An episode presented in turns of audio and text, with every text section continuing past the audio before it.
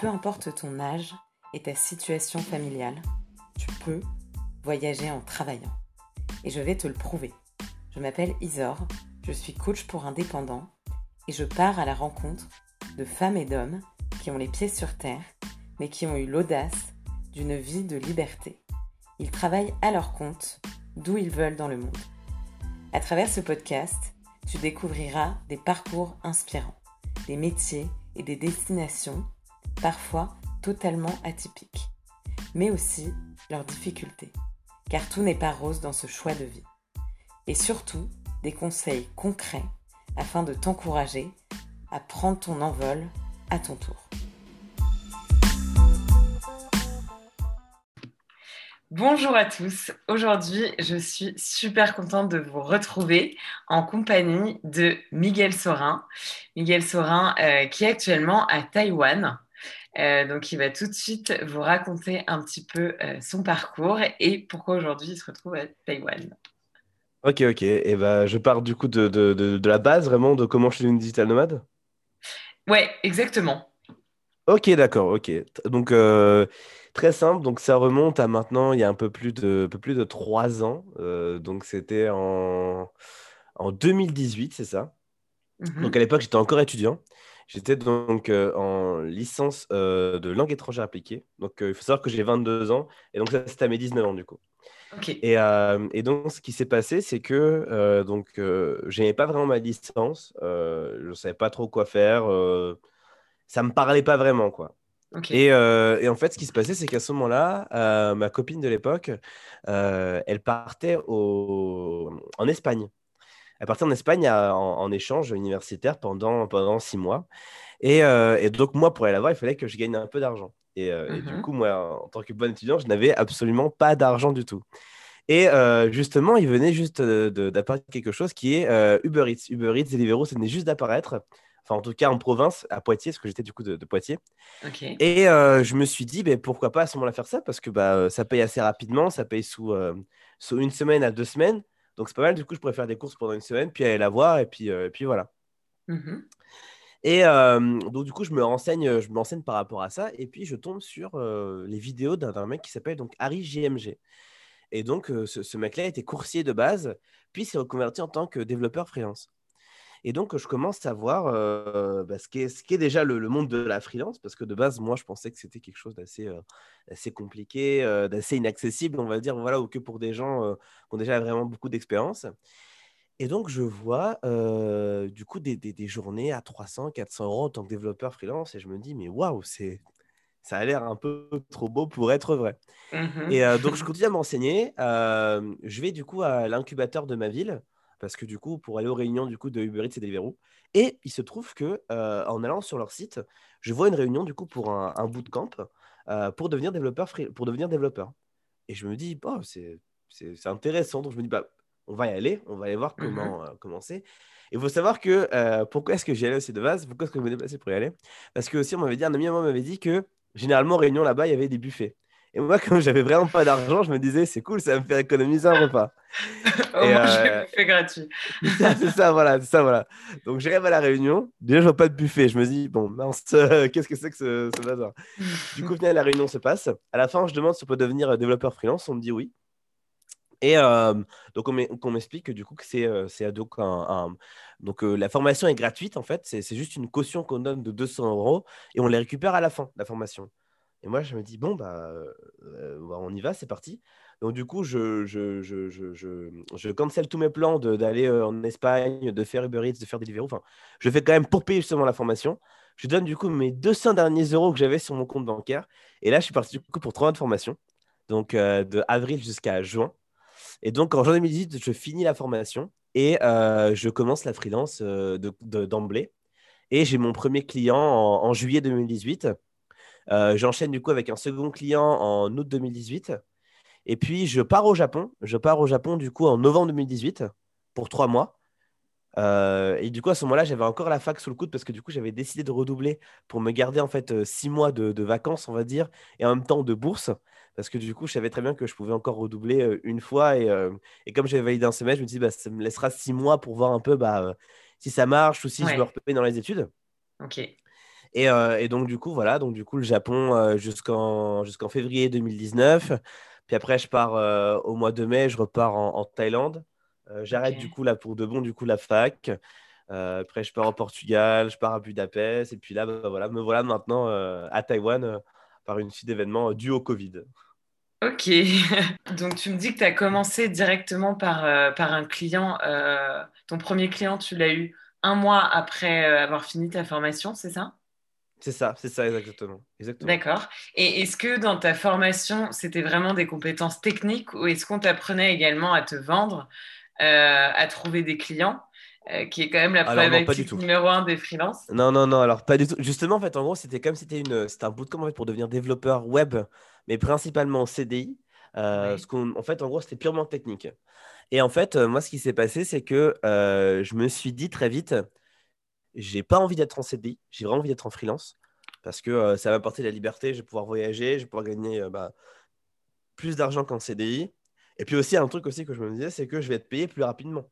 Dans le sens où je me disais, bon, moi, j'avais une urgence financière et je me disais, si je commence le process pour un CDI, ça va prendre beaucoup de temps parce qu'il va falloir passer les recrutements, les entretiens, etc. Et tout. Après, je vais devoir bosser pendant un mois et seulement après, j'aurai l'argent. Et je me suis dit, euh, moi, à la fin de THP, j'avais vraiment zéro euro sur mon compte. Donc, je me suis dit, il va falloir que je, que, faut que je trouve de l'argent. quoi.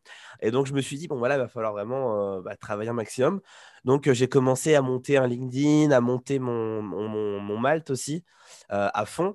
Euh, vraiment, je me suis vachement formé sur les plateformes. Je suis sur pas mal de plateformes. J'ai euh, voilà, j'ai beaucoup, beaucoup, beaucoup travaillé à ce niveau-là. Et puis, euh, au niveau du coup de me vendre, ça, je pense que bien heureusement, c'est assez inné chez moi. Et puis, j'ai fait mmh beaucoup de, de, jobs étudiants dans la vente. Donc, ah, je savais, voilà, je, suis à l'aise lorsqu'il faut parler à quelqu'un d'inconnu, lorsqu'il faut savoir se vendre un petit peu. Et justement, c'était un peu une de mes forces dans le bootcamp. C'est dans le sens où, techniquement, j'étais vraiment loin, mais très très loin d'être l'un des meilleurs. J'étais mmh vraiment dans le, dans, le milieu, quoi. Mmh. Et euh, je travaillais des journées entières de, de, 8h jusqu'à minuit le soir, alors que j'avais certains de mes camarades qui finissaient à midi, quoi. Ils commençaient à 8h et finissaient à midi tranquillement, quoi. Et moi, toute la journée, j'étais là à travailler euh, énormément, quoi. Mais justement, du coup, euh, eh bien, moi, du coup, j'avais des facilités dans ce qui était, voilà, présentation à l'oral, dans ce qui était de me, dans ce qui était de me vendre, de négocier, etc. Ce qui me dérangeait pas. Et justement, bah, ça m'a aidé voilà, trouver mes premières missions, malgré que mes premières missions étaient quand même euh, bien compliquées. Hein. C'est-à-dire que ma, toute première mission, je me suis fait arnaquer. Donc, euh, en gros, euh, quelqu'un vient me, vient me voir en me disant Écoute, Miguel, voilà, j'ai besoin d'une application, mais moi, je suis dev à la base, mais t'inquiète pas, du coup, elle prendra pas beaucoup de temps. je l'aurais fait si j'avais le temps, mais, mais voilà, je, n'ai pas le temps, donc est-ce que tu peux le faire à la place? Et du coup, moi, je me dis Bon, bah, cool. En plus, je me dis C'est un dev, donc il s'y connaît. Donc, mmh je fais pas de cahier des charges, euh, je, je, crois même pas que je fais signer un devis, il me semble, ni de contrat. Genre vraiment, j'étais parti vraiment en mode freestyle, euh, mais, mais de A à Z, quoi. Et, euh, et, du coup, je commence à voir un petit peu la mission et je, je vois bien que c'est pas possible parce qu'en en fait, c'est une mission sur Shopify et il fallait que la, la boutique ait plus d'un million d'euros de, de, chiffre d'affaires pour être considéré comme Shopify Plus, pour avoir accès à ces fonctionnalités-là. Et moi, je vois très vite. Mais justement, euh, j'ai du mal à m'imposer et euh, je dis, ben, moi, je pense pas que ce soit possible. Et on me dit, si, si, si, c'est possible. Je dis, ben, de toute façon, dans tous les cas, je me dis, bah, de toute façon, si je travaille, ils me paieront normalement. Donc, je leur dis, bah, si c'est pas possible, euh, enfin, vous me paierez quand même. Ils me disent oui. Mmh je travaille pendant une semaine, 3-4 jours sur le projet. Et de base, payé 3... pour 3-4 jours, j'étais payé 400 euros. Donc, ce qui est quand même euh, divisé par, euh, par 3, voire 4, ce que je devais payer normalement. Ce qui est déjà pas, euh, cher pour un. ouais, ce qui est déjà pas mal. Mais on me fait un acompte. du coup, je touche, je crois, un truc comme 120 ou 200 euros. ouais, 120 euros. Je dis, waouh, génial, quoi. Déjà, le premier argent par rapport à la freelance, c'est incroyable. Et puis, et puis, du coup, je, je, démarre le projet. J'arrive à trouver un petit peu un workaround, mais c'est pas vraiment ce qu'ils veulent. Du coup, je leur dis, bah, écoutez, voilà, je vous avais prévenu. Ils me disent, bah, écoutez, bon, c'est vrai, Miguel, tu t'es prévenu, donc on va quand même te payer. Et puis, euh, après, la, personne va me voir en me disant Oui, mais en fait, euh, alors, euh, mon associé ne veut pas te payer parce que, bon, bah, faut comprendre. En vrai, bah, la freelance, c'est comme ça. Tu n'arrives pas à faire marcher quelque chose. on ne te paye pas, etc. Et tout. moi, je tente Bon, bah. Et du coup, j'avais pas de recours. Je me dis, bah, je vais pas aller les envoyer au tribunal, etc. Parce que ça, je, perdrais beaucoup de temps et d'argent. Bien sûr. Du coup, je me suis dit, bon, bah, c'est pas grave, on passe à autre chose. Et du coup, j'ai une deuxième mission après. Mission, je me suis fait, on va dire, semi-arnaquer dans le sens où je fais un premier devis. Donc là, je fais bien un devis, un contrat, etc. je fais un devis, je crois, à 4000, euh, à 4000 euros. Et euh, on me dit, OK, d'accord. Et puis après, on me dit, bah, en fait, non, euh, du coup, nos développeurs va pouvoir nous le faire.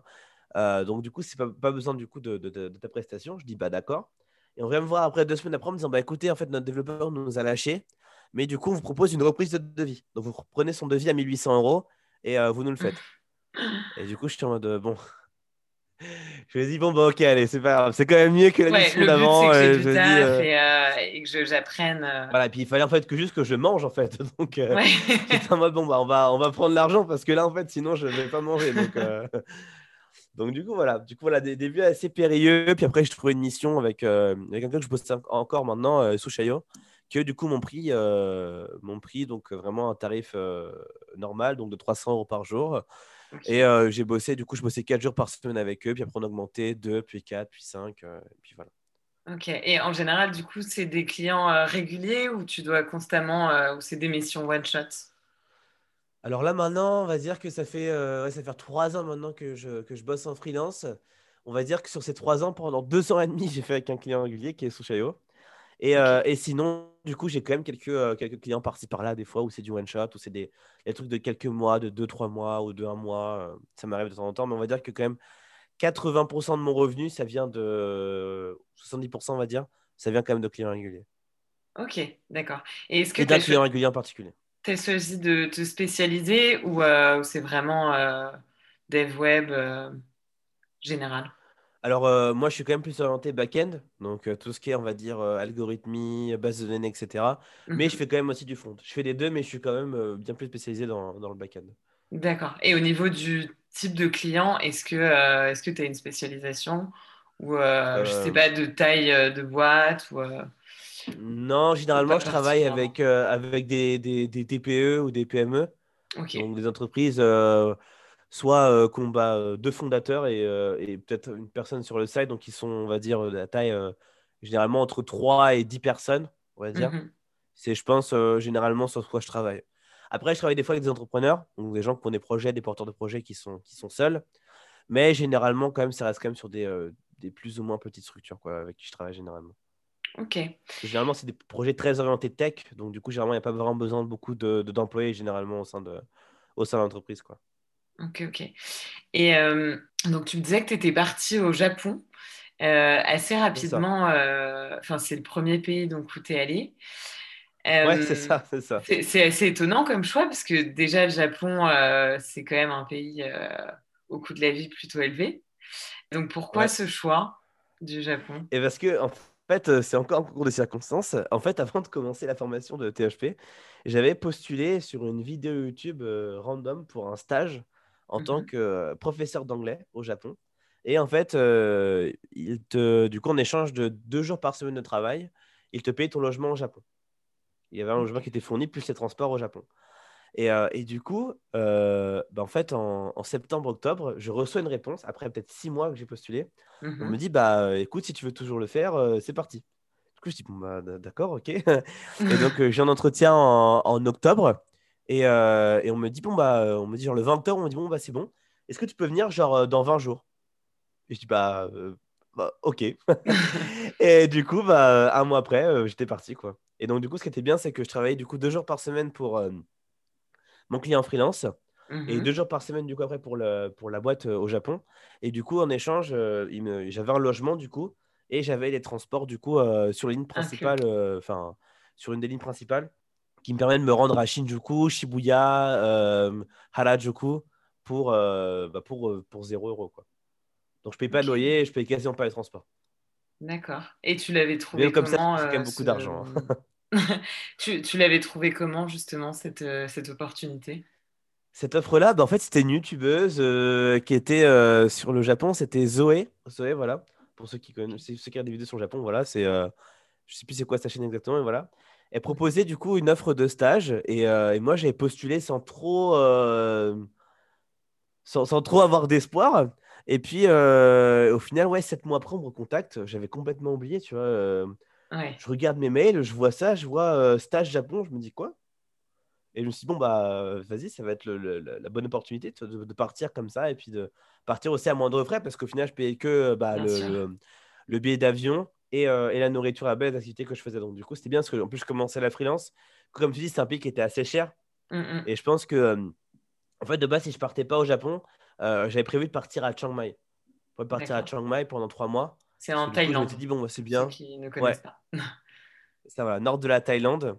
Et ce qui est bien, c'est que c'est une, c'est une ville qui a, qui, a, qui a vraiment un, coût de la vie très bas. Pour très bas. Il y a un rapport qui a été pris qui est vraiment exceptionnel. Donc, du coup, je m'étais dit, bon, bah, c'est bien, je pourrais me prendre un truc à 200-300 euros par mois. Et puis, bah, là-bas, après, vivre vraiment à, moindre frais. Donc, donc du coup, voilà. Ok, ok. Donc, tu as commencé par le Japon. Donc, pour en revenir un petit peu plus sur, euh, sur tes débuts de, de vie d'entrepreneur, euh, donc après la formation, tu me disais que tu avais mis un mois à trouver un premier client et que tu avais utilisé notamment euh, LinkedIn et Malte comme plateforme. Est-ce que sur LinkedIn, qu'est-ce que tu faisais? Est-ce que tu crées du contenu du coup en lien avec ton nouveau métier? Comment comment tu as mis en place un peu les choses pour que les clients viennent Alors, en fait, en gros, ma stratégie, moi, euh, en fait, euh, je, suis je, suis parti du fait que lorsqu'on est développeur en freelance, euh, on a la chance de ne pas devoir aller chercher les clients. Dans le sens où c'est toujours les clients qui viennent nous voir parce que c'est quelque chose de très recherché. Et du coup, du coup on a vraiment ce luxe-là. Et, du coup, moi, je me suis dit, bon, c'est ça, ça. Du coup, moi, je me suis dit, bon, du coup, je me suis dit, bah, le, le truc, c'est que je, généralement, euh, lorsqu'ils viennent sur son profil, il faut qu'ils aient, euh, faut qu'ils aient de la, de la, confiance, tu vois, de la trust, qu'ils disent, bah, voilà, ça me revient, c'est quelqu'un de sérieux. Et du coup, donc sur LinkedIn, j'ai pris une, belle photo, etc. Je suis monté à plus de 500 relations. Donc à un moment, j'étais à 1000, euh, je crois que maintenant, je suis à 2000 relations sur LinkedIn. Et mhm. du coup, j'ai ajouté beaucoup, beaucoup de développeurs pour avoir du coup vraiment un cercle que de développeurs. Et bah, du coup, il y a beaucoup de recruteurs qui, du coup, qui, sont, qui se sont ajoutés du coup à mes, à mes amis du coup sur LinkedIn. Et j'ai fait en sorte d'avoir vraiment un projet, d'avoir un, profil assez clean. Donc, en gros, ce que je faisais, c'est que les projets que j'avais fait à THP, euh, je les mettais sous forme de mission avec des clients. Parce que c'était quand même des projets pro. On faisait, c'était par exemple, on avait dû réaliser une boutique en ligne, on avait dû réaliser après euh, un MVP pour une startup. Mais du coup, c'était quand même des trucs qui étaient assez pro parce qu'on euh, on avait quand même des contraintes professionnelles. Quoi. Mmh Et même à la fin de THP, on avait un projet pro à réaliser. Et nous, ce qu'on avait fait, c'est qu'on avait fait un site d'information pour l'e-sport, donc le, le, les jeux vidéo en, en, haute compétition. En fait, ce qu'on avait fait, c'est qu'on avait fait un, algorithme et des bots qui allaient chercher des informations sur euh, plus de 15 sites et qui euh, les, les, recoupaient entre eux et euh, affichaient du coup l'information directement sur la plateforme. Et du coup, j'ai mis donc ces trois projets-là donc sur mon LinkedIn avec un lien vers mon Malte. Mon Malte, c'est pareil, j'avais vraiment pimpé à fond. J'avais j'avais essayé de voir du coup les, les, top profils qui ressortaient du coup lorsque je m'étais développeur Ruby et j'avais pris leur description, je les avais mélangés entre elles pour me dire bah voilà si c'est les trois qui ressortent en premier ça veut dire que il y a des bons mots qui marchent le mieux Mm. Et ça, voilà. Et donc, du coup, c'est ce que j'ai pris. Et, euh, et puis, bah, Dieu merci, ça a bien marché. Euh, et du coup, voilà, ça s'est s'articuler comme ça. Ok, génial. Euh, pour information, donc Malte, c'est, je pense que c'est la plateforme la plus connue en France. pour ah trouver des offres freelance. Donc, c'est une plateforme où en fait, bah, vous rentrez votre profil avec vos compétences, votre métier. Les gens peuvent vous mettre des recommandations et surtout, ils passent cette, plateforme donc pour pour trouver euh, un freelance qui correspond à la compétence qu'ils recherchent. Et euh, donc, s'ils sont contents de votre mission, et eh ben, ils vont vous noter directement sur la plateforme. évidemment, euh, bah, comme tout produit, nous sommes un produit comme un autre. Et comme sur Amazon, bah, plus il y a de, de, petites étoiles et de clients satisfaits, plus les gens ont envie d'aller vers vous plus qu'un autre. Donc, c'est un cercle vertueux euh, une fois que tu commences à avoir euh, quelques notes. Et, et, ce qui est bien en plus ça, c'est qu'ils ont un programme aussi, donc programme Super Malter. C'est-à-dire qu'au bout d'un moment, lorsque vous faites euh, un, certain chiffre d'affaires, vous avez dépassé un certain nombre de missions, en fait, ils vont vous mettre un petit badge et du coup, vous avoir une visibilité accrue de, de, 3, de x3. Et puis, lorsque vous avez repassé au deuxième niveau, donc Super Malter 2, là, c'est x6 et Malter 3, c'est x15, il me semble. Et vous avez au niveau de Super Malter 2, vous avez après un agent dédié qui euh, s'occupe de vous trouver des missions. Qui s'occupe de vous trouver des missions, de, ah négocier avec des clients, etc. Et tout pour vous, donc ce qui est, ce qui est incroyable. Et euh, au niveau 3, euh, vous avez même accès aux grands groupes. Donc vraiment à des grosses, grosses entreprises. Et donc c'est pas mal. Surtout pour avoir des missions de très longue durée et assez tranquilles. quoi. D'accord. Et ça, tu, tu, sais à partir de combien de missions c'est et de combien de chiffres d'affaires? Alors, euh, il me semble que. Alors, attends, je vais, je vais checker vite fait, je vais te dire ça en deux secondes. Il me semble que normalement, si je me souviens bien, euh, ça doit être 30 000 euros de chiffre d'affaires euh, pour le premier palier. Ok. Non, c'est 15 000 euros. C'est 15 000 euros. Ouais, c'est ça, c'est 15 000 euros pour le premier palier, voilà. 15 000 euros pour le premier palier. Puis après, c'est encore 15 000 euros pour passer au deuxième palier. Donc, c'est que des paliers de 15 000 euros. Et lorsque vous atteignez du coup 45 euh, 000 euros de chiffre d'affaires, eh bien, du coup, vous avez euh, du coup accès au, au Malter 3. Et du coup, moi, j'ai fait l'erreur au début. Parce que du coup, il faut savoir aussi, c'est que Malte, du coup, prend euh, quand même une, une, une, part, du coup, sur vos, une commission, qui est, lorsque vous commencez, d'environ 20% à peu près. Parce que du coup, vous avez du coup les 10% plus après. Non, non, non c'est environ 15%, donc c'est quand même pas mal. Et lorsque, plus vous travaillez avec un même client, plus ça descend. Donc après, vous, vous passez à 5 ou 2%, il me semble. Et par contre, ce qui est bien, c'est que lorsque vous ramenez un client à vous sur Malte, vous payez zéro commission. D'accord. Et du coup, c'est intéressant. Et vous êtes quand même couvert par les assurances que Malte propose en plus, donc euh, c'est pas mal. Ok, ok. Effectivement. Oui, parce que eux, du coup, ça leur permet de gagner un client qui va peut-être aller chercher des freelances sur une autre compétence. ça. J'imagine que c'est ça, le, la plus-value. Et aujourd'hui, est-ce que euh, est-ce que tu es satisfait de ta situation? Est-ce que euh, ton métier, parce qu'au bout de trois ans, bah voilà, enfin, je sais quand pour avoir parlé avec beaucoup d'entrepreneurs, notamment sur ce podcast, il y en a beaucoup qui, au bout d'un certain moment, ont envie d'évoluer peut-être. Est-ce que toi, ton métier actuel te satisfait toujours? Ou est-ce que tu penses à autre chose? C'est vraiment marrant que tu en parles. C'est vraiment marrant que en parles parce que du coup, en ce moment, je suis en train d'ouvrir ma startup parce que justement, comme tu le dis, tu vois, voilà, j'ai euh, là j'ai un peu le besoin de voilà d'évoluer un peu mmh et, euh, et de, de, passer à on va dire une nouvelle étape. Parce que pour moi, en fait, euh, pour moi, la, la, la, freelance, c'était c'était qu'une étape, dans le sens où ça, ça, me permettait d'avoir vraiment beaucoup de liberté, d'aussi financièrement, de pouvoir bien gagner financièrement. Et du coup, je m'étais dit, bon, voilà, ce sera une étape pour après faire d'autres choses, monter des boîtes, monter des entreprises, etc. Et donc euh, là, donc là, je saute le pas et je monte du coup ma startup qui sera du coup dans la, dans la crypto-monnaie, dans la blockchain. Et justement, je le temps aussi de me reconvertir en tant que développeur du coup blockchain. Ah, ok.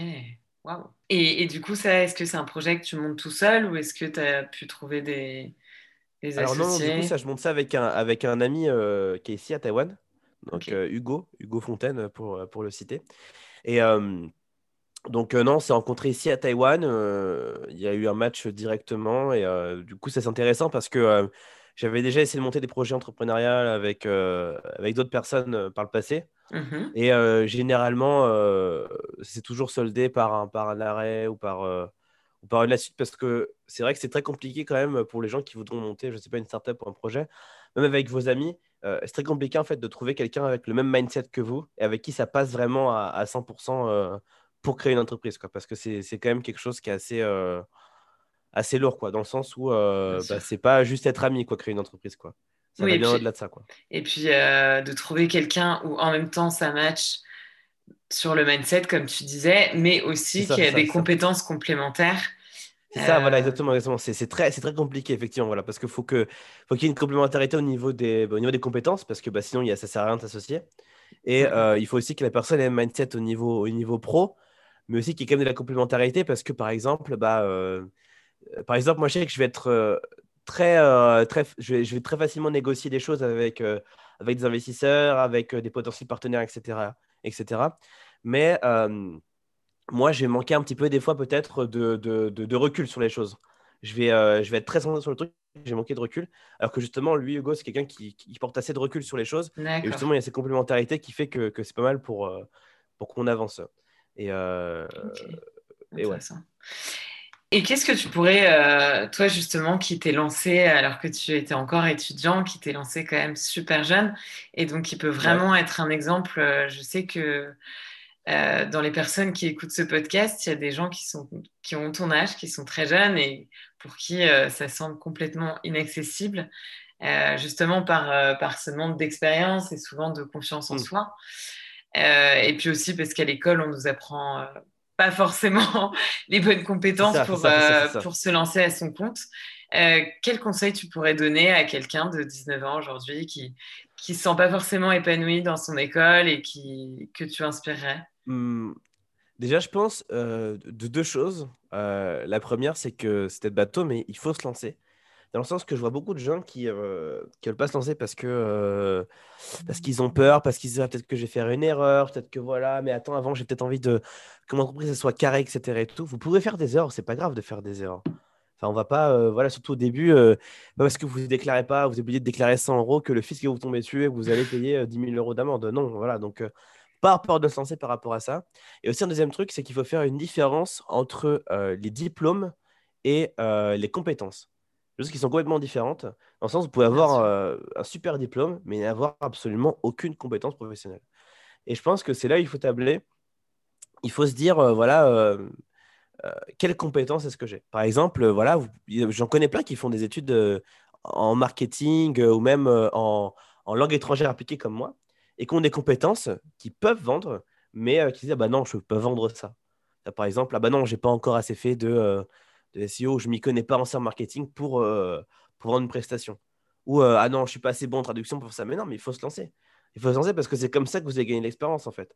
C'est n'est pas en, en, lisant des bouquins toute la journée que vous allez gagner en expérience, non. Parce, que, parce que vous gagnerez. Il y, a, y, a, y, a, un freelance qui m'avait dit quand, quand j'avais commencé, qui m'avait dit de toute façon, tu vas vraiment apprendre et tu vas vraiment t'améliorer que lorsque tu vas commencer à gagner de l'argent. Pourquoi? Parce qu'en fait, pour deux choses. La première, que c'est lorsqu'il y a de l'argent en jeu, c'est un projet qui est professionnel, donc où il y a vraiment des attentes professionnelles pour vous, et vraiment vous êtes travaillé sur, des, sur de, vrais enjeux. Et deuxièmement aussi, c'est peut-être con, mais euh, eh bien, euh, le fait d'être rémunéré pour ses compétences et pour son travail, bah, forcément, ça motive bien plus que d'avoir un, 17 euh, ou un 18 un contrôle. Quoi.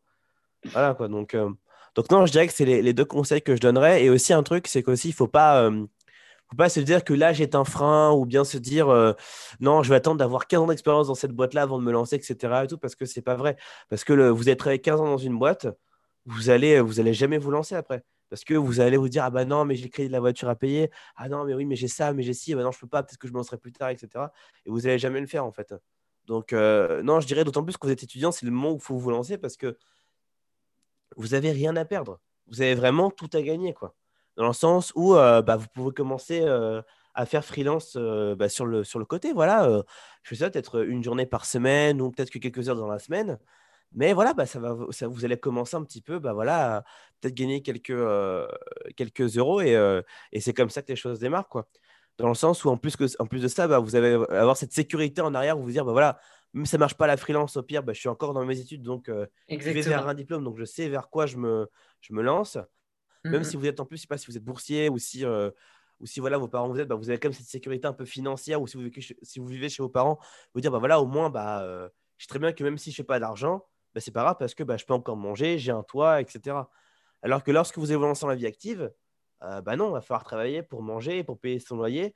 Donc ça va être beaucoup plus compliqué de vous lancer en tant que freelance. Quoi. Mmh. Oui, et puis, euh, comme tu disais très justement, euh, la prise de risque, finalement, elle est moindre. Euh, parce que si ça marche pas, il y a cette sécurité de sortie de te dire, bah voilà, j'ai quand même encore mes études à côté. Donc, quoi qu'il arrive, quoi qu'il arrive, j'ai une porte de sortie. Et donc, dans le meilleur des cas, bah, je me trouve une autre voie qui m'intéresse plus. Et, et grâce au fait d'avoir expérimenté ces nouvelles choses, et dans le pire des cas, bah voilà, c'est pas la fin du monde, j'aurais essayé et j'en serais pas mort. Quoi. Donc, euh, donc ça. Ouais. C'est ça exactement, parce que généralement, je trouve que aussi, généralement, les. Euh, enfin, moi, je voyais beaucoup de, beaucoup de jeunes de mon âge euh, être vraiment euh, dans, dans, un, dans, une, dans une espèce de fatalisme à se dire non, mais c'était si facile, tout le monde le ferait. Mais non, mais essayez. Essayez, en fait, parce que parce qu'en fait, cette phrase-là, c'est pour ça que beaucoup de gens ne le font pas. Euh, ne le font pas malheureusement ou, euh, ou ne tentent pas parce que, parce que par, par peur d'un éventuel échec, alors qu'ils n'ont même pas essayé. Et ça, je pense que c'est vraiment le truc à se dire, c'est qu'il n'y a, a, absolument rien à perdre et tout à gagner. Quoi. Mmh. Complètement. Et puis, euh, et puis le fait, certes, il y a plein de gens qui ne le font pas parce que oui, il y a quand même des difficultés, c'est pas c'est pas tout rose non plus. Euh, ah oui, c'est sûr. Effectivement, euh, effectivement tu, tu, vas te prendre quand même des bonnes portes dans la gueule et toi, tu nous l'as prouvé en, en, nous parlant de ta première expérience. Mais euh, heureusement que tu l'as vécu et heureusement que. et je veux dire, le, le, fait que ça a été un échec, bah, après, tu t'es pas du tout dit Euh, tu t'es pas du tout dit, ok, bon, bah tant pis, je vais me faire arnaquer à chaque fois. Non, non, tu t'es dit, ok, c'était un brouillon, c'est pas grave, je réessaye. Et le deuxième, ça a marché. Et après, euh, plus ça. allait, plus ça marchait. Et finalement, euh, évidemment, tout de suite, vous n'aurez jamais la situation que vous pouvez voir sur Instagram ou sur, ou, ou, sur les réseaux sociaux de personnes qui ont commencé comme vous, en fait. Et, et bah, personne n'a démarré. Tout le monde commence au même niveau. Hein. Hmm. Donc, euh, et, je reviendrai aussi sur un truc aussi. Oui. Euh, excuse-moi de te couper comme ça. C'est qu'aussi, je remarque aussi un truc, comme tu disais justement, qu'on se prend des portes dans la gueule. Et euh, je remarque un truc, c'est qu'en fait, j'ai l'impression que ma génération, peut-être la tienne aussi, c'est que, en tout cas, moi, je suis parti d'une génération où, où, voilà, où la part de mes amis, des gens qui se retrouvaient à la fac avec moi, on a navigué sans trop de soucis avec le collège, le lycée, on a eu le bac sans trop de soucis les années de fac se sont défilées sans trop de soucis et on n'a jamais eu vraiment de, de vrais échecs.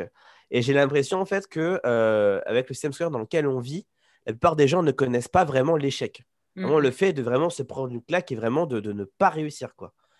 Et j'ai l'impression qu'on on est dans, ces, dans ce, des gens restent dans ce mindset là où, euh, où justement euh, ils ont tellement peur de l'échec parce qu'ils l'ont tellement jamais connu qu'en fait, ils ne veulent pas le connaître, l'échec. Et du coup, ils vont rester dans une voie très facile. Ils vont savoir qu'ils vont forcément réussir parce que ça, veut dire qu'ils ne connaîtront pas l'échec. Et pour eux, ne pas connaître l'échec, c'est synonyme de réussite. Alors que non. Alors qu'on euh, on apprend énormément des échecs et on n'apprend pas de ses réussites. Parce que lorsqu'un projet marche euh, fantastiquement bien et que, et que voilà, on n'a on a eu aucun problème, on ne peut pas savoir bah, pourquoi ça a vraiment marché. Alors que lorsqu'on a vraiment une, on se prend vraiment une porte où vraiment il y a, où il y a une mission qui n'a pas fonctionné, où on s'est fait arnaquer, etc. C'est vraiment parce qu'on se dire Ah bah oui, parce que voilà, à ce moment-là, je n'ai pas posé les bonnes questions, parce qu'à ce moment-là, je n'ai pas fait bien le devis, à ce moment-là, j'ai laissé une faille ici. Et justement, ça nous permet après de bah, s'améliorer et de plus refaire ces erreurs-là. quoi. Mm, mm. Et, euh, et, je trouve que ouais, on vit dans une, dans une société où généralement, euh, on, on nous conditionne à ne pas échouer et à tout prix éviter l'échec. C'est vrai. C'est enfin, très juste. Et. Euh et, je pense aussi, comme tu disais, que bah, plus ça va, plus c'est le cas euh, en termes de génération, parce que par exemple, euh, quand tu parlais du bac, euh, le bac à l'époque de nos parents, les miens étaient un peu plus vieux qu'éteints du coup, mais mais il y avait beaucoup plus de gens qui, rataient leur bac, par exemple. Ouais, et, nous, c'est vrai qu'aujourd'hui, bah ouais, il y a, beaucoup moins c'est beaucoup plus facile de, tout réussir euh, sans trop d'efforts. Et finalement, euh, bah, finalement, enfin après, voilà, c'est pas une généralité euh, forcément, mais c'est vrai que du coup, du coup, c'est plus compliqué en fait quand on l'a jamais vécu, ouais, de de, l'affronter parce que parce qu'on dramatise complètement l'échec. Ouais, c'est ça. C'est la bête noire, quoi. Ouais, voilà, exactement. Et, vraiment, et je pense que ça pousse toujours dans ce sens-là, dans le sens que maintenant, le bac, euh, ils veulent le faire en, contrôle continu. Donc, ça veut dire qu'il bah, va y avoir encore moins d'échecs. Ouais, donc, on, on, donne, euh, on donne vraiment aux gens, on ne donne plus la capacité d'échouer aux gens. C'est-à-dire qu'on leur, euh, on leur dit Ah non, non, tu vas échouer. Mmh. non, non. Ah, fais pas ça, tu vas échouer. Ah non, fais pas ça, non, fais plutôt ça, tu es plutôt bon là-dedans. Alors maintenant, je vais pas faire ça, mais non, mais fais ci. Fais-le parce que tu vas pas échouer au moment. Et je vois que j'ai beaucoup d'amis à moi dans cette situation-là qui, qui se retrouvent dans des voies euh, qu'ils n'aiment pas forcément ou autres, mais parce que bah, voilà, c'est facile. Parce que c'est facile, parce que c'est une voie, une voie simple, etc. Mais quel goût à la vie si vous échouez pas? Enfin, C'est ça, quoi. Et, je trouve que ouais, c'est dingue, parce que surtout que, en plus, je trouve que c'est lorsqu'on est jeune, lorsqu'on a, lorsqu'on a 20 ans, qu'on peut se permettre d'échouer mille fois. On peut se permettre d'échouer mille fois et c'est pas grave parce qu'on a encore des années euh, après. quoi. C'est mm. pas quand tu as 70 ans que tu peux dire, bon, bah là, voilà, je vais prendre des risques. Bah non, ta vie est finie. Alors, ta vie n'est pas finie à 70 ans, mais on va dire que euh, il te reste aller un bon, bon 25 ans si tu tiens bien et voilà quoi. Mm. Et, euh, et, je trouve ça dommage, je trouve ça dommage quoi. Et, euh, et ouais, comme tu le dis, c'est vrai qu'à l'époque, euh, à l'époque de nos parents, etc., c'est vrai qu'il y avait beaucoup plus de gens qui échouaient. Et moi, je prends par exemple mes, mes grands-mères mes arrière-grand-mères. elle, elle me disait, bah ouais, bah, j'ai raté, j'ai raté mon, mon, mon bac 3, 4 fois, mais j'ai continué. Mm. J'ai continué, j'ai continué, j'ai réussi. Et je trouve que maintenant, non, maintenant, c'est ouais, j'ai échoué une fois, bah non, je ne recommencerai plus. Quoi. Ouais, ouais non, non, c'est c'est assez dommage que les gens euh, aillent vers la facilité euh, et la sécurité, en fait, aussi, c'est ça. Mmh. Que finalement, euh, quand tu te dis, bon, t'en discutes avec tes parents, tu es effectivement bon dans cette matière, tu vas choisir cette voie. en disant bah, je prends le moins de risques possible, le moins de risques justement d'échouer. Donc, ouais, c'est. C'est intéressant et j'espère que, que, de plus en plus de gens suivront, suivront cette voie parce que bah, déjà, c'est plus épanouissant à mes yeux. Enfin, je connais quand même peu de gens qui, une fois qu'ils ont goûté à cette liberté, en fait, euh, tu as vraiment passé un cap. Et une fois que tu as goûté à cette liberté, ben, tu, tu te rends compte que c'est très compliqué de, de, retourner en arrière. Ah oui, oui, c'est sûr. Déjà, moi qui n'ai jamais bossé, j'ai jamais bossé, j'ai jamais eu de, vraiment de, de, CDI, on va dire, en 35 heures. Enfin, si, j'ai eu des boulots étudiants. L'été, j'ai fait les melons, j'ai fait l'usine. Mais euh, j'ai jamais, on va dire, après, euh, en tant que, que, vrai adulte, on va dire, euh, vraiment un boulot à 35 heures. Mmh et, et, là, maintenant, je me, je me, dis, mais, mais faire ça, ça, serait, serait très compliqué. Quoi. Il faudrait vraiment que la boîte me passionne, le projet me passionne vraiment, quoi, mais je pourrais pas faire un truc juste parce que un truc alimentaire comme ça. Après, je me le souhaite mmh pas de le faire. Après, voilà, c'est j'ai la chance de, de, de, ne pas avoir à le faire pour l'instant. Mais, mais c'est vrai qu'effectivement, une fois qu'on a goûté cette liberté-là, c'est vrai que c'est très compliqué de revenir en arrière. Oui, et puis c'est toujours pareil, c'est une question d'avoir le choix ou pas. C'est-à-dire que, comme tu disais, si aujourd'hui euh, il y a une boîte qui te passionne euh, avec un projet dans lequel tu as absolument envie de participer et il se trouve que le poste est en CDD ou CDI, bon, c'est pas, c'est pas une prison de retourner, de retourner dans ce. Enfin, de changer de statut pour un, temps donné, tu vois. Mais, mais en fait, si tu le faisais aujourd'hui, tu aurais le choix de t'en aller aussi. Et c'est ça, en fait, la vraie liberté. c'est de te dire, euh, OK, demain, je peux reprendre un CDD s'il le faut, et pas de problème. Euh, mais par contre, le jour où j'en ai marre, je peux partir aussi. Et je ne suis pas emprisonnée en me disant, euh, si je m'en vais, qu'est-ce que j'ai derrière? Non, parce que tu as acquis des compétences maintenant qui, en fait, ne partiront jamais. Euh, et quand je parle de compétences, il y a tes compétences techniques, mais ça qui sont amenées à évoluer parce que euh, dans le domaine du digital, vous êtes obligé d'apprendre toute votre vie. Il n'y a aucune compétence ah oui, qui, sûr, sûr, sûr. qui n'évolue pas. Euh, mais moi, ce que je parlais plutôt, c'est les compétences que tu as acquises, qui sont de se vendre, de savoir négocier des prix, de savoir euh, bah, quoi d'autre. Gérer son temps, gérer, son temps, gérer un projet, même aussi, euh, un truc aussi important, si gérer la relation client, comment on gère le client, comment on lui parle, etc. Très important, et aussi l'autodiscipline. Mm, mm. Par exemple, se dire, voilà, bah là maintenant je vais travailler, etc. Parce que c'est vrai que, bon, on parle de, de, beaucoup d'aspects qui sont, euh, qui sont, on va dire, très techniques, mais c'est vrai qu'il y a aussi beaucoup de soft skills comme ça, qui, par exemple, qui me semblent très importants, comme l'autodiscipline dans le sens où, euh, bah, lorsque tu es en freelance, il n'y a personne derrière vous. Donc, vous devez vraiment travailler euh, quand il le faut. Et en plus, quand vous êtes à l'étranger, au Japon ou, euh, ou, aux îles Canaries ou je ne sais où, bah, l'attention peut être des fois grande de se dire bah, je vais aller faire un petit tour et après je vais travailler. Mais non, il faut savoir se dire bah non, bah, là, je travaille. Après, voilà, il y a un temps pour travailler, un temps pour s'amuser. Et, et, ça, tu as tout de suite réussi à trouver ton équilibre vie pro, vie perso? Alors, on va dire que ce qui m'a beaucoup aidé, je pense, c'est mon bootcamp, donc The King Project. Parce qu'en fait, euh, donc ce bootcamp-là, donc je le faisais de chez moi en remote.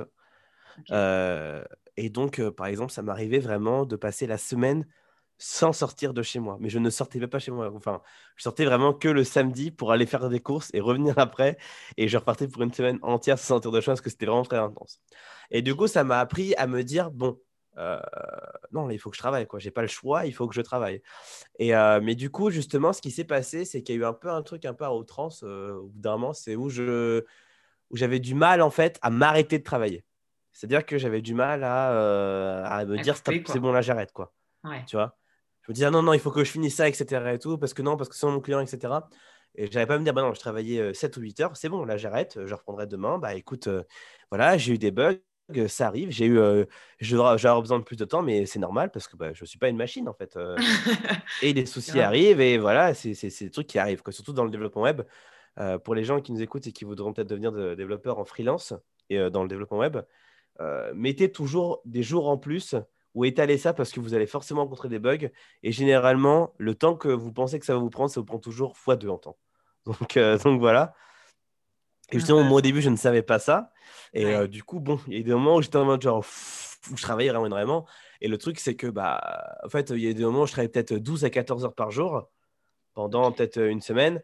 Et, euh, et, je me suis dit après, non, mais en fait, c'est pas, c'est pas bien ce que je fais parce que certes, je bosse de chez moi, mais je bosse encore plus que si j'étais en CDI, quoi. Mmh. Et, euh, et, du coup, euh, c'était mon ex qui, qui, qui a su un peu me dire, ouais, bon, là, calme-toi un petit peu. Essaye de, faire, essaye de faire un peu voilà, la part des choses. Puis après, peu à peu, je suis me dire, bon, voilà, maintenant, je travaille de 8h jusqu'à 16h. Et puis, c'est, voilà, 16h, je décroche, c'est terminé. Hop, j'ai éteint le PC et on pense plus au boulot. Voilà, après, c'est, voilà, quoi. Parce que c'est vrai que c'est très, c'est très facile aussi en fait de, de, comment dire, de, toujours penser au travail quand vous êtes entrepreneur parce que bah, du coup, bah, vous pensez peut-être à vos clients que vous pourrez avoir ou, euh, ou, au projet que vous êtes en train de faire, etc. Et ça, ça peut toujours traîner dans votre tête. Et c'est très facile de ouais, justement laisser glisser ça sur votre vie privée, votre, euh, votre espace, votre temps libre. Et, euh, mais maintenant, au jour d'aujourd'hui, maintenant, non, maintenant, je finis mon travail, je ferme le PC et c'est bon, on n'y on y pense plus. Quoi. Voilà, c'est la journée est finie. Quoi. Donc, donc ouais, ouais, ouais. Ouais, c'est vrai que c'est parfois compliqué de, décrocher. Et puis, euh, et puis, tu peux, même en te couchant, ne pas arriver à dormir tellement tu as tes projets dans la tête et, euh, ça, tellement tu es à fond dans le boulot. Ouais, c'est clair. Et, pourquoi Taïwan, du coup, pour en revenir un petit peu plus aux, destinations? Alors Taïwan, alors faut savoir que j'ai l'impression que ma vie se fait vraiment sous, euh, sous vraiment des, gros coups de hasard et des suites d'événements, hein, comme ma participation du coup à The King Project pour devenir freelance, ça s'est fait sur sur une, une, vidéo que je vois comme ça sur YouTube. Et mmh là, en fait, pour Taïwan, euh, ce qui s'est passé, c'est que je devais partir, en fait, euh, en fait, je m'étais préparé un petit trip. Donc, en fait, de base, euh, j'étais parti en janvier 2020 à Budapest, en Hongrie, donc pour trois mois, pour trois, quatre mois. Et du coup, je vais partir après en juin. Je vais repartir au Japon pendant trois mois. Puis après, retrouver un de mes amis qui finissait son service militaire en Corée du Sud. Donc, repartir trois mois après en Corée du Sud puis après enchaîner sur la Thaïlande et peut-être après euh, la Malaisie et voir un peu et me et, voilà voir un peu ce que j'allais sauf que bien du coup il y a le Covid donc euh, je suis rentré en France et je me suis dit bon bah, du coup on va attendre que le Covid euh, se termine. Au départ je me suis dit bon bah vers mai juin ça va être terminé et hop on part en Thaïlande puis Corée Japon. Au final je m'arrive toujours pas de, de, de, Covid qui s'arrête de sortie ouais. C'est ça donc je me dis bon bah, à ce moment-là, on va aller que en Thaïlande et on verra bien. Sauf que la Thaïlande ne réouvre toujours pas. On arrive en septembre. En septembre, je me dis, bon, bah, écoute, c'est pas grave, hein, je vais repartir en Europe. Je vais repartir à Budapest. Du coup, je book mon Airbnb, je book mon billet d'avion, etc. Et tout. C'est parti, on partir à Budapest. Et le lendemain, je vois une annonce Budapest. Euh, la Hongrie referme ses frontières, euh, impossible d'y aller. Et j'étais en mode, oh non, mais c'est sérieux. Du coup, obligé d'annuler mon Airbnb. Il ne veut pas me rembourser. Du coup, j'ai 500 euros euh, en moins. Du coup, je te genre, pas génial, super. Du coup, je me dis, mais qu'est-ce que je vais faire, quoi? Et je voulais absolument partir parce que ça faisait vraiment depuis six mois où je me disais, il faut que je parte. Mmh et, euh, et, ouais, un peu comme un oiseau en cage. Moi, j'ai envie de partir, là, quoi. Et, euh, et, du coup, je me dis, bon, je vais essayer de trouver peut-être un vrai visa. Donc, pas du coup un visa touriste comme je prends d'habitude, mais vraiment un vrai visa. D'accord. Donc là, je cherche pour un visa étudiant en Corée du Sud. Je me dis, voilà, j'ai trouvé mes étudiants pour. Euh, je crois que j'avais 4 euh, heures de cours par semaine. Et en échange, je pouvais vraiment rester dans le pays. Donc je me dis, bah nickel, c'est bien. Euh. en plus, ça permettra d'apprendre le coréen, de, de, de, plus parler à mes amis coréens et tout. Et voilà. je vais pour m'inscrire pour le cours. on me renvoie un email en me disant, ah, le cours n'est plus disponible. Et donc, il n'y a plus qu'un cours qui est disponible, c'est 5 heures par jour. Et je me dis, bah non, c'était impossible que je fasse 5 heures de cours par jour en même temps que je bosse en freelance, c'est impossible. Donc, je me dis, retour à la case des on va essayer de retrouver encore un vrai visa. Et je me dis, pourquoi pas penser au PVT, au, donc au visa travail-vacances. Mhm. Euh, donc, c'est des visas donc, euh, qui durent un an et qui sont, euh, que, vous pouvez avoir qu'une seule fois par pays. Et c'est de 18 jusqu'à 30 ans, il me semble. Et donc, 35. en France, il y a pas mal de partenariats dans le monde. 35. Ouais, en Australie, donc, il y a le, jusqu'à 35 maintenant. Ah ouais, ok, d'accord. Donc, il y a le Canada, on peut en avoir deux. Il y a l'Australie, il y a la Nouvelle-Zélande, le Japon, la Corée du Sud Taïwan et euh, la Russie et le Brésil. Et donc, euh, je regarde et tout, et je regarde quel pays, euh, s'ils sont encore ouverts ou pas avec ces visas-là. Je vois que le Japon, non. Je vois que. je voulais absolument partir en Asie. Et là, je vois Taïwan. Et là, je vois Taïwan, visa spécial Covid. Et là, je me dis, wow, mais alléluia, mais c'est pour moi. un signe, quoi. Et mais à ce moment-là, je ne connaissais vraiment pas Taïwan, dans le sens où ce que je savais de Taïwan, c'était vraiment de, vraiment de, très bref.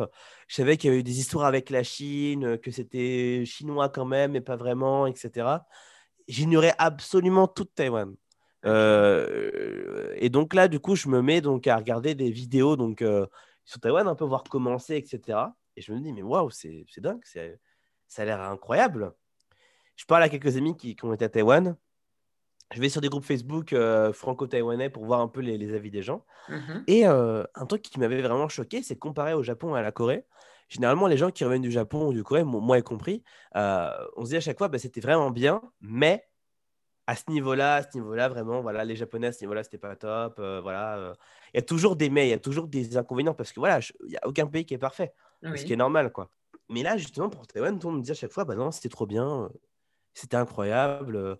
Ou les mais, c'était vraiment que par rapport à la météo, quoi. Et je me dis, mais c'est dingue quand même qu'il n'y ait pas de. Ouais, c'est quoi le traquenard? de, de... Et c'est vraiment bizarre, quoi. Et, et les gens, à chaque fois, disent toujours à chaque fois, j'ai trop envie de retourner, j'ai trop envie de retourner. Je regarde des vidéos et je me dis, bon, bah, ça a l'air bien. Et du coup, bah, je suis parti dans les, dans les démarches pour le PVT. Et du coup, 20 jours après avoir vu cette vidéo-là, et donc ce PVT-là, j'étais à Taïwan. Ça a pris 20 jours du coup entre le moment où j'ai vu, j'ai découvert le, le, le, en plein visa et où je suis arrivé ici, en plein Covid. Donc ça a été vraiment, par contre, euh, vraiment une aventure euh, incroyable dans le sens où euh, donc j'ai dû aller à Paris donc faire mon visa à chaque fois. Donc moi je suis de Poitiers de base. Oui. Et en fait. Donc à ce moment-là, tu étais basé à Poitiers du coup. Ouais, c'est ça, j'étais basé à Poitiers. Et il faut savoir que du coup, pour le visa PVT, ce qu'on vous demande, vous demande du coup de faire une visite médicale pour être sûr que vous n'avez pas de maladie ni rien. Euh, et on vous demande aussi d'avoir un test PCR négatif qui date de 72 euh, heures avant, euh, avant le vol. Et donc, moi, donc, je vais le faire. Donc, je le fais. je le fais. je fais. oui, je le fais 4 jours avant. 4 jours avant, comme ça, du coup, j'aurai les résultats du coup, dans les 72 heures. Et du coup, je me dis, bah, c'est nickel. Comme ça, moi, je suis sûr de l'avoir. Et donc, je vais à, l'hôpital, etc. Et tout. Ils me, ils me font le test tout va très bien. En plus, en drive, ça va très vite. Euh, je reviens chez moi. Et puis, euh, donc, le lendemain, euh, avant que je parte, je me mhm. dis, bon, bah, je vais quand même les appeler pour leur demander s'ils ont eu les résultats. Parce que bah, moi, je me dis, je ne vais pas partir. Non si je si j'ai pas les résultats ou si je suis négatif parce que si je suis négatif si je suis positif pardon bah je vais pas aller à Paris refiler mon Covid donc du coup j'appelle et ils me disent ah bah écoutez c'est bizarre on voit pas vos tests et là, je me dis, mais normalement, c'est des tests en 24 heures. Comment ça, on va faire mon test? Et là, ils me disent, ah non, bah, je sais pas, il y a un problème, on a eu du retard, etc. Et, tout. Euh. et là, ils me disent, euh, et c'est le matin, du coup, le matin avant de partir que je les appelais. Donc, je partais à 14 heures et c'était à, 11 heures que, que, je les appelais, à 10, 11 heures. Et euh, ils me disent, bah non, mais monsieur, bah non, mais en fait, vous n'aurez pas vos tests, quoi. Et là, je dis, comment ça, je n'aurai pas mes tests? Je dis, mais attendez. J'ai un avion? Je pars, en fait. Moi, là, là, demain, en fait, je pars en avion, donc il me les faut, les tests. Et là, ils me disent Ah bah monsieur, non, il va falloir revenir les faire. Et encore, on ne sait pas si vous les aurez. Et là, je dis Quoi? Donc, du coup, j'ai dû retourner le faire. Donc, ils mhm. m'ont refait un test. Et euh, donc là, du coup, j'ai fait deux tests, deux tests Covid. Et, euh, et là, du coup, euh, il me dit Bon, bah, normalement, ça devrait être bon. Et du coup, j'arrive à Paris. Arrive à Paris, je rappelle, etc. Et tout. Ils me disent bah, On ne sait pas trop et tout. À mon hôtel, je rappelle encore le labo. Et ils me disent bah, On vous a un numéro spécial. Et au final, euh, j'ai eu, mon, j'ai eu mes tests à 23h. À 23h et je partais, le, je partais à 5h du matin. Donc c'était genre, c'était vraiment, euh, ah ouais, c'était vraiment euh, très tendu. Après, il fallait que j'imprime, fallait que j'imprime après le, le, test, etc. Et tout, mais ouais, très très tendu. Et après, sinon le vol s'est très bien passé. du coup, il y avait vraiment personne dans le vol. Donc, du coup, j'avais vraiment toute, toute une rangée pour moi tout seul, donc ça c'était pas mal. Pratique, ouais. Et sinon, ouais, bah, le, le, masque. Le masque, après, du coup, pendant, euh, pendant les, les 12 heures d'avion. Mais, euh, mais ça a été. Et, et là-bas, ils sont comment au niveau du, du, Covid Alors, arriver une fois ici, par contre, c'est très, très, très, très, très, très strict. Il faut savoir que du coup, Taïwan, c'est un des seuls pays où il n'y a vraiment pas de Covid.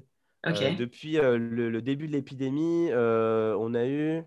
Alors, on a eu, je crois, 14 morts, un truc comme ça, depuis le début de l'épidémie. Non. On a eu 12 décès, voilà, depuis le début de l'épidémie. Donc, on a eu 12 décès. Incroyable. Et il n'y a eu que 1000 cas. Ok, je j'ignorais. Euh, il n'y a eu que 1000 cas. Il y a eu que 1000 cas. Et euh, il faut savoir que du coup, comparé à la population de la France, euh, Taïwan, c'est 25 millions d'habitants. Donc voilà. France, 66 millions, on est, on est un tiers de moins. Mais bon, on a quand même beaucoup, beaucoup, beaucoup moins de Covid. Quoi. Et donc, en fait, une fois qu'on arrive à Taïwan, c'est très, très, très, très, très, très, très, très, carré. Dans le sens où tu arrives, on te prend un taxi. Mhm. Euh, tu as un taxi qui sont donnés par l'État, donc ils sont euh, faits par l'État. Et en fait, le taxi va t'emmener donc à ta de quarantaine. Soit tu prends un hôtel pour deux semaines, soit tu prends un Airbnb, soit tu prends un centre bah, de Covid.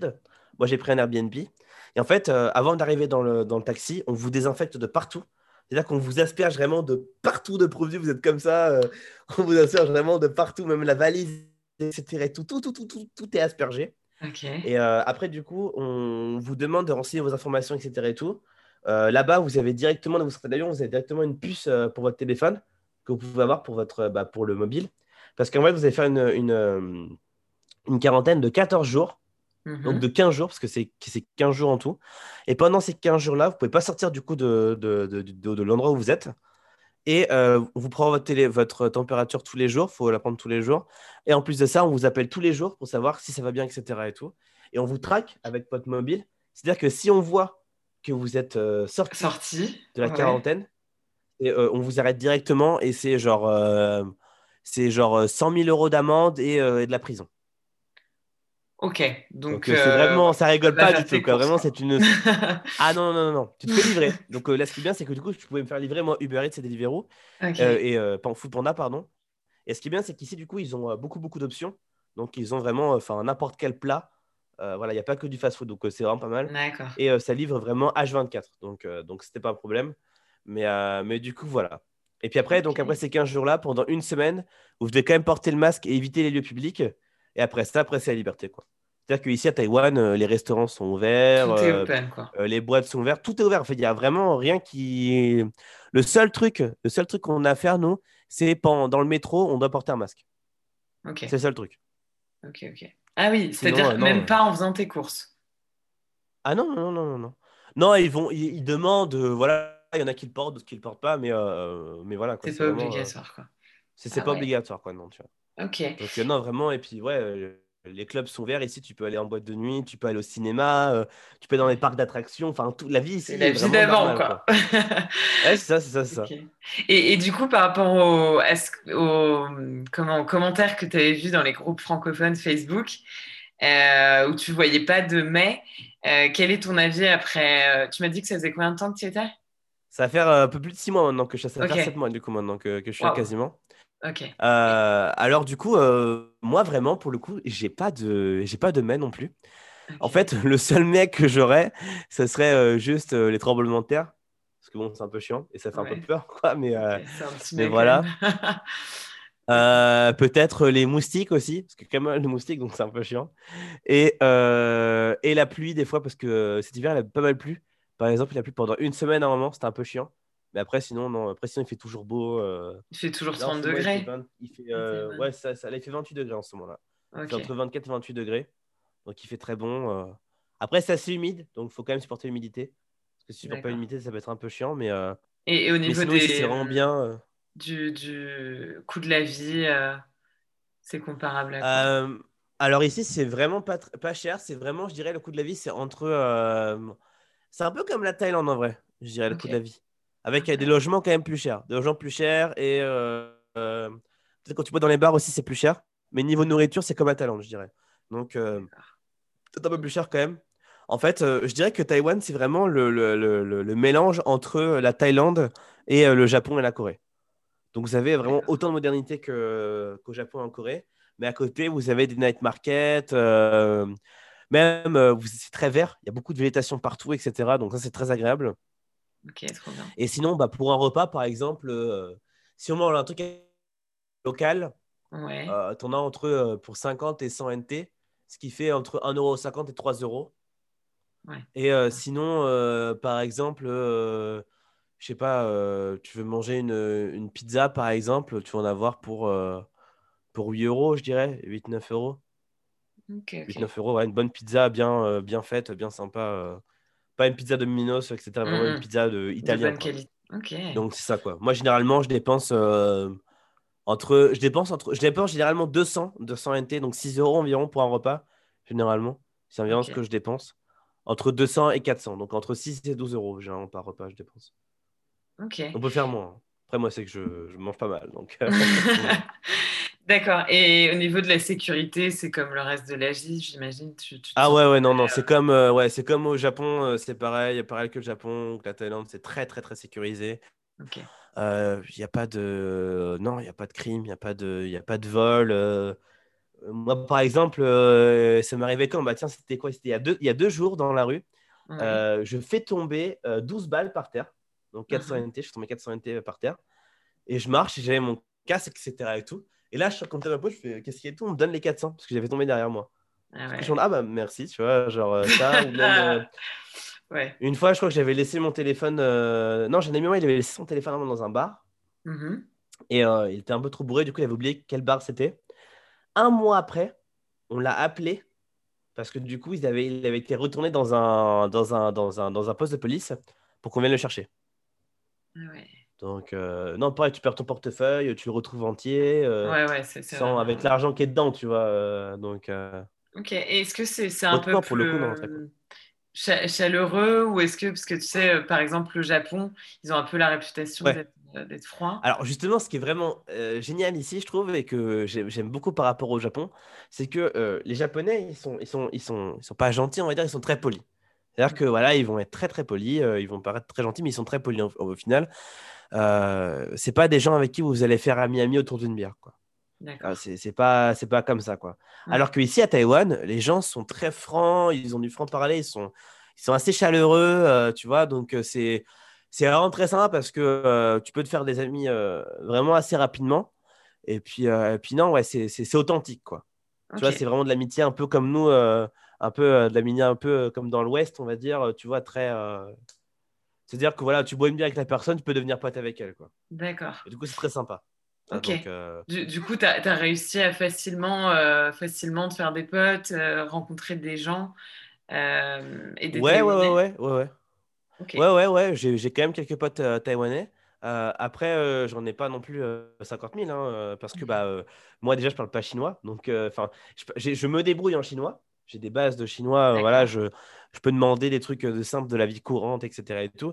Mais je peux pas parler, par exemple, de, de, de, de, politique ou de sport ou de n'importe quoi en chinois. Je n'ai pas ce niveau-là, malheureusement. Donc, du coup, je parle en anglais. Donc, je parle avec les Taïwanais qui parlent anglais. Donc, D'accord, c'est pas la majorité. parmi les jeunes, quand même, il y a quand même une bonne majorité qui parlent anglais, quand même, qui parlent quand même bien anglais. Mais non, je dirais quand même, quand même comparé en France, c'est quand même mieux. Quand même. Les gens quand même, parlent quand même bien plus anglais.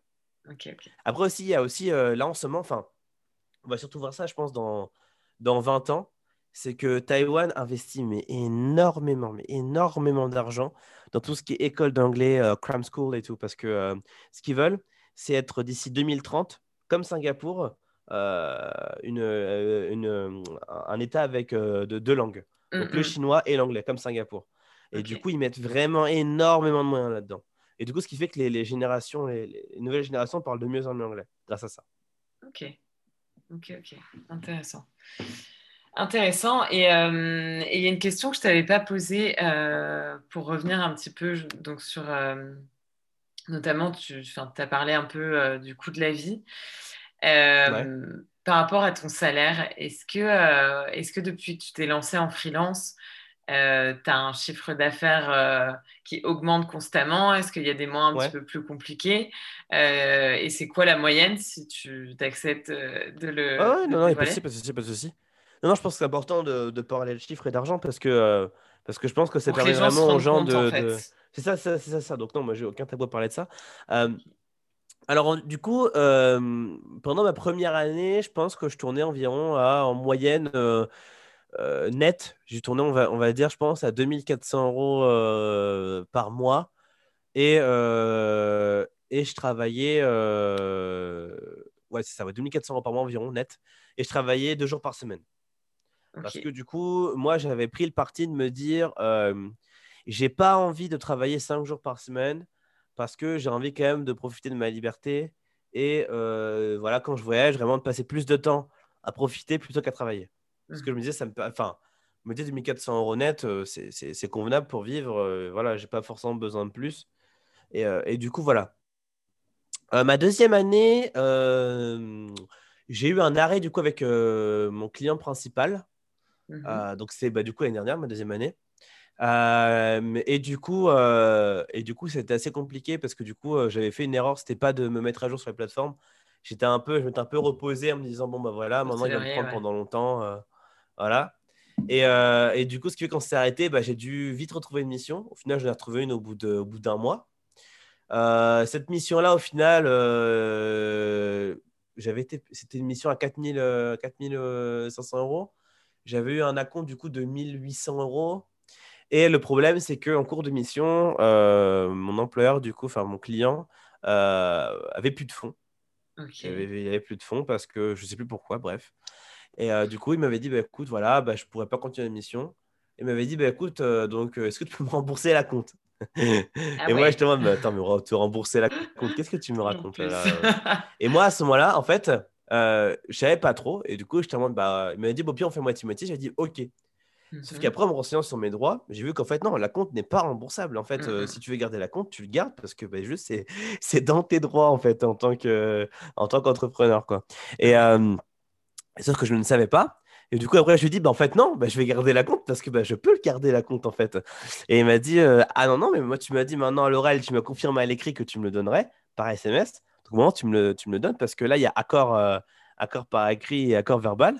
Donc, en fait, euh, là, tu romps l'accord, sinon, et je peux te poursuivre au tribunal. Moi, je te demande, genre, ah, bon.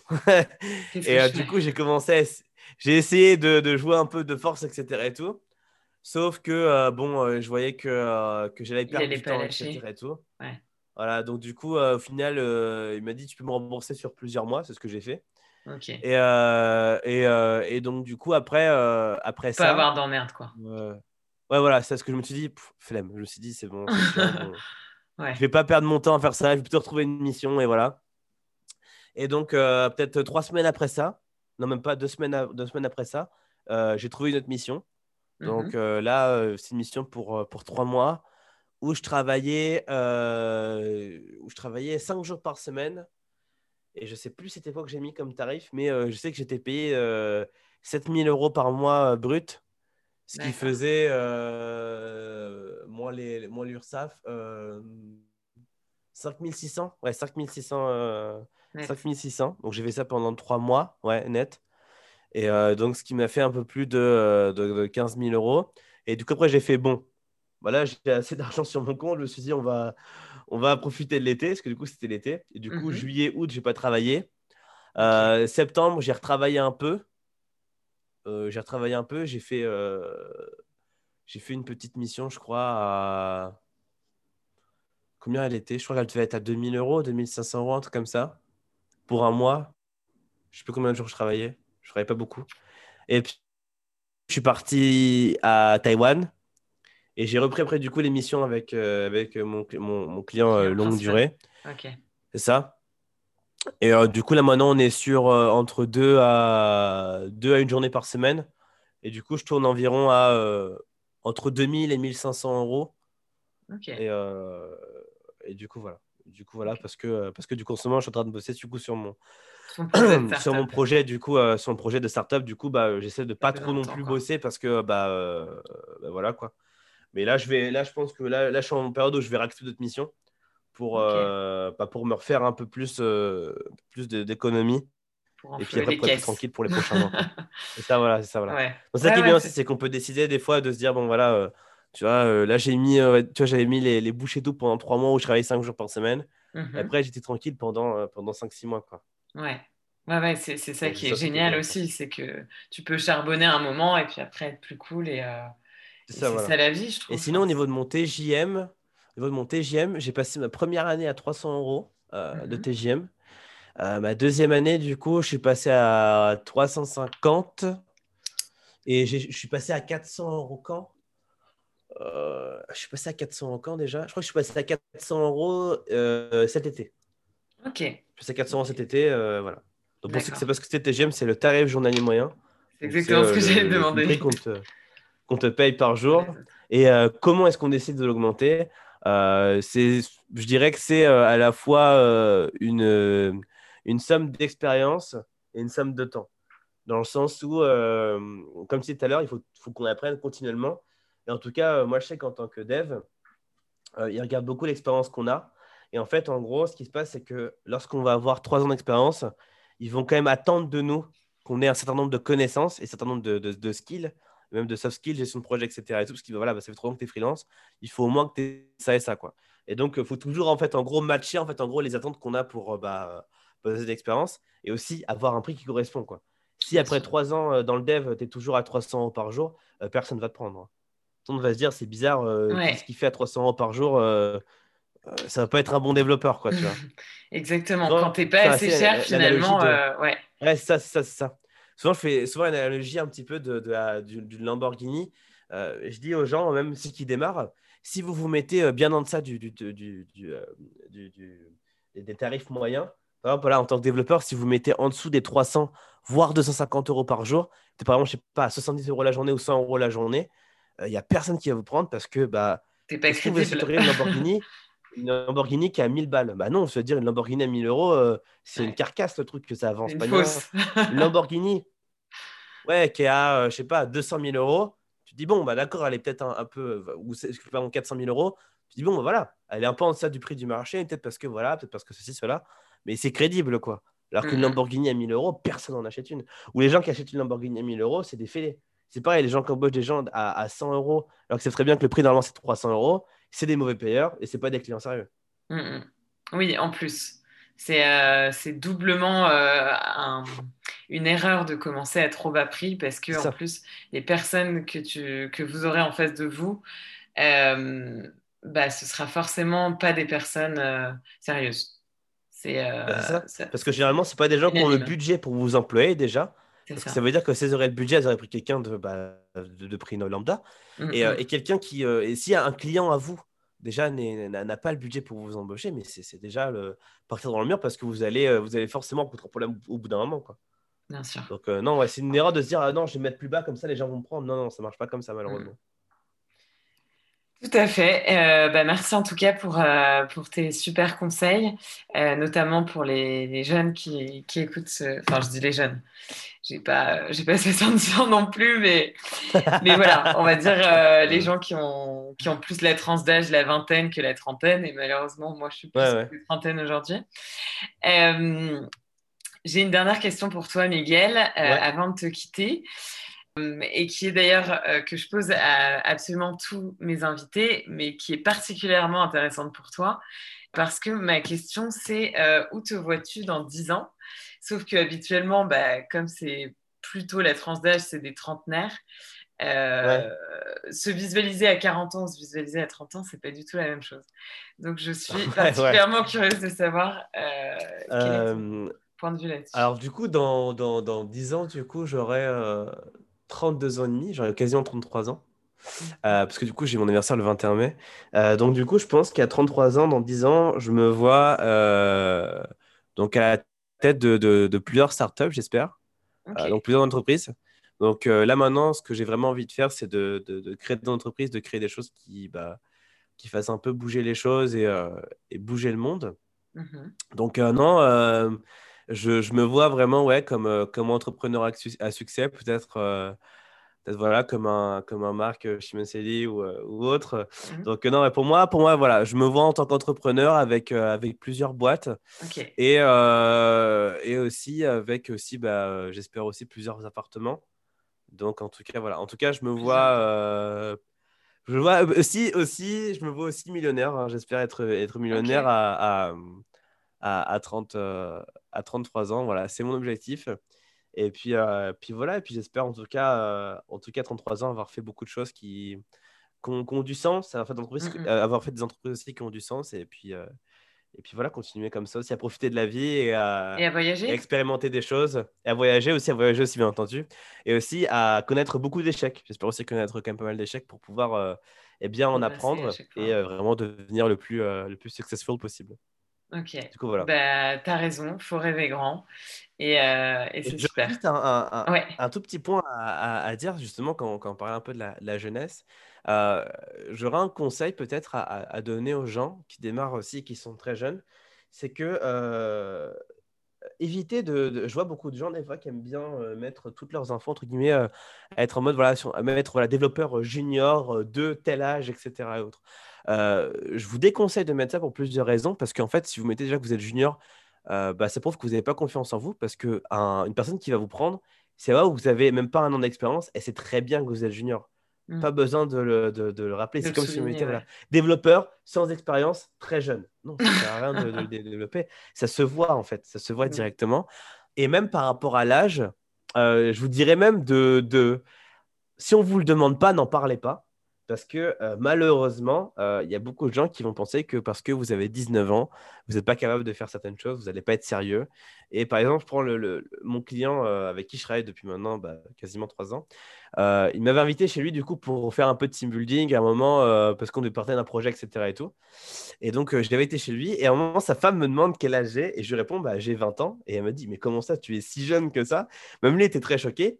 Mais ça faisait maintenant plus d'un an qu'on travaillait ensemble. Il sait très bien que c'est sérieux. Il était très étonné. Euh, et, justement, je pense que cet étonnement vient du fait que ouais, il y a beaucoup de, préjugés un peu euh, chez les jeunes qui peuvent avoir voilà, 19, 20 ans, même 18 ans qui se lancent parce que voilà, on, pense que euh, vous n'allez pas être sérieux. Donc, voilà, donc je pense que voilà, l'âge, si on ne vous le demande pas, ne le mentionnez pas et voilà, ne mettez pas forcément junior à tout. Voilà, petit conseil de fin. Merci beaucoup.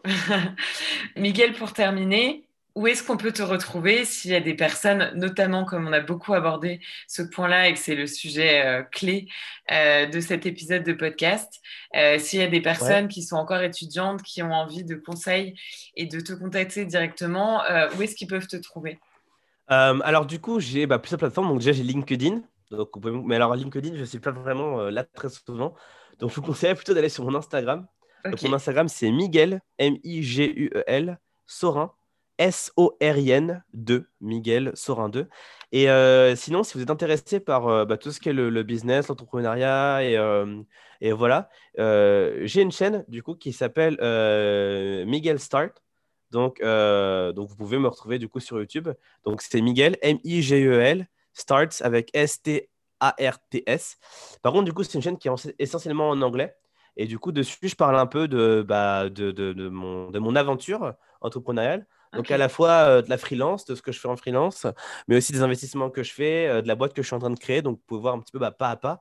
et du coup, euh, voilà, c'est un, c'est plutôt un daily vlog que j'essaye de faire, où du coup justement, bah, je trace un petit peu bah, ce que ce que je fais, les, les, les, galères que je rencontre, des fois, les moments où, bah, où c'est compliqué, ou même au niveau moral, ça va pas trop, parce que bon, bah, voilà, l'entrepreneuriat, c'est ça aussi, c'est des hauts et des bas. Hein, c'est c'est pas tous les jours tout rose comme tu dis. Et, euh, et, donc voilà, donc je partage un petit peu tout ça. Donc euh, voilà, je vais me suivre du coup à Miguel Starts, donc euh, M-I-G-E-L-S-T-A-R-T-S. Voilà. Ouais, de toute façon, je, je remets tous les liens. je remets tous les liens dans le dans le, bah, le lien du podcast justement. Et, et c'est super et tu as, as, bien raison parce que le vlog, c'est un format qui est en train d'exploser. Donc, euh, surtout dans le domaine de l'entrepreneuriat, avant, il était plus lié à, la beauté, et, en fait, les gens ont besoin de savoir euh, quel est le quotidien des entrepreneurs. Donc, c'est vraiment euh, un, format qui a un bel avenir devant lui. Donc, c'est ça, parce que aussi, je trouve que c'est bien parce que ça montre aussi les, pas que les, bons côtés, tu vois. Et le truc, c'est que, en fait, j'ai pris exemple sur Gary Vee. Je ne sais pas si tu connais. Ouais, si, si, si. Donc, un entrepreneur à succès. C'est ça, voilà, incroyable. Et, euh, et justement, euh, il disait, euh, il conseillait aux gens, aux gens qui entreprenaient de, bah, justement de, de, faire un daily vlog parce que justement, ça vous permet après de vous, de voir où vous étiez avant, mais aussi bah, d'aider les gens et de montrer aux gens un peu bah, quel est le parcours que vous, que vous, que, que, vous avez fait. Et, et c'est vrai que par exemple, moi, je me dis, j'aurais rêvé d'avoir documenté mmh, là mmh. mes, mes, deux années et demie où je me revois encore dans mon appartement, dans mon 20 mètres carrés, à bouffer pâtes à avoir 10 euros sur mon compte, à passer de ça à 7 mois après, à partir au Japon, être dans le pays de mes rêves, etc. Et tout, puis après repartir et voyager dans le monde comme ça, comme je le fais maintenant. voilà, j'aurais rêvé de, voir un peu cette progression-là et voir un peu bah, le, les, les, les, étapes voilà, que j'ai franchies. Je m'en souviens encore parce que je les ai vécues, mais les voir en vidéo, c'est autre chose. Quoi. Mmh, mmh. Ouais, donc, donc, du coup, voilà. Bon, bah, vaut mieux tard que jamais. mais c'est ça, voilà. C'est ça. Super. Et eh ben, merci encore, Miguel. Et puis, très bonne. Euh, je ne sais pas à quelle heure il est chez toi. J'ai même pas. là, il est 21h chez moi. Je il est 21h. Euh, je vais aller manger un bout là. Je vais aller manger un bout parce que j'ai un petit peu faim. Mais, euh, Ça marche. du coup, voilà. merci encore. J'espère que cet épisode t'a plu. N'hésite pas à me laisser 5 étoiles. Ça me ferait trop plaisir. Je te dis à bientôt pour un nouvel épisode. En attendant, retrouve-moi sur Instagram The Nomad Freelancer, pour toujours plus de conseils pratiques et d'inspiration sur la vie de freelance digital nomade. Hasta luego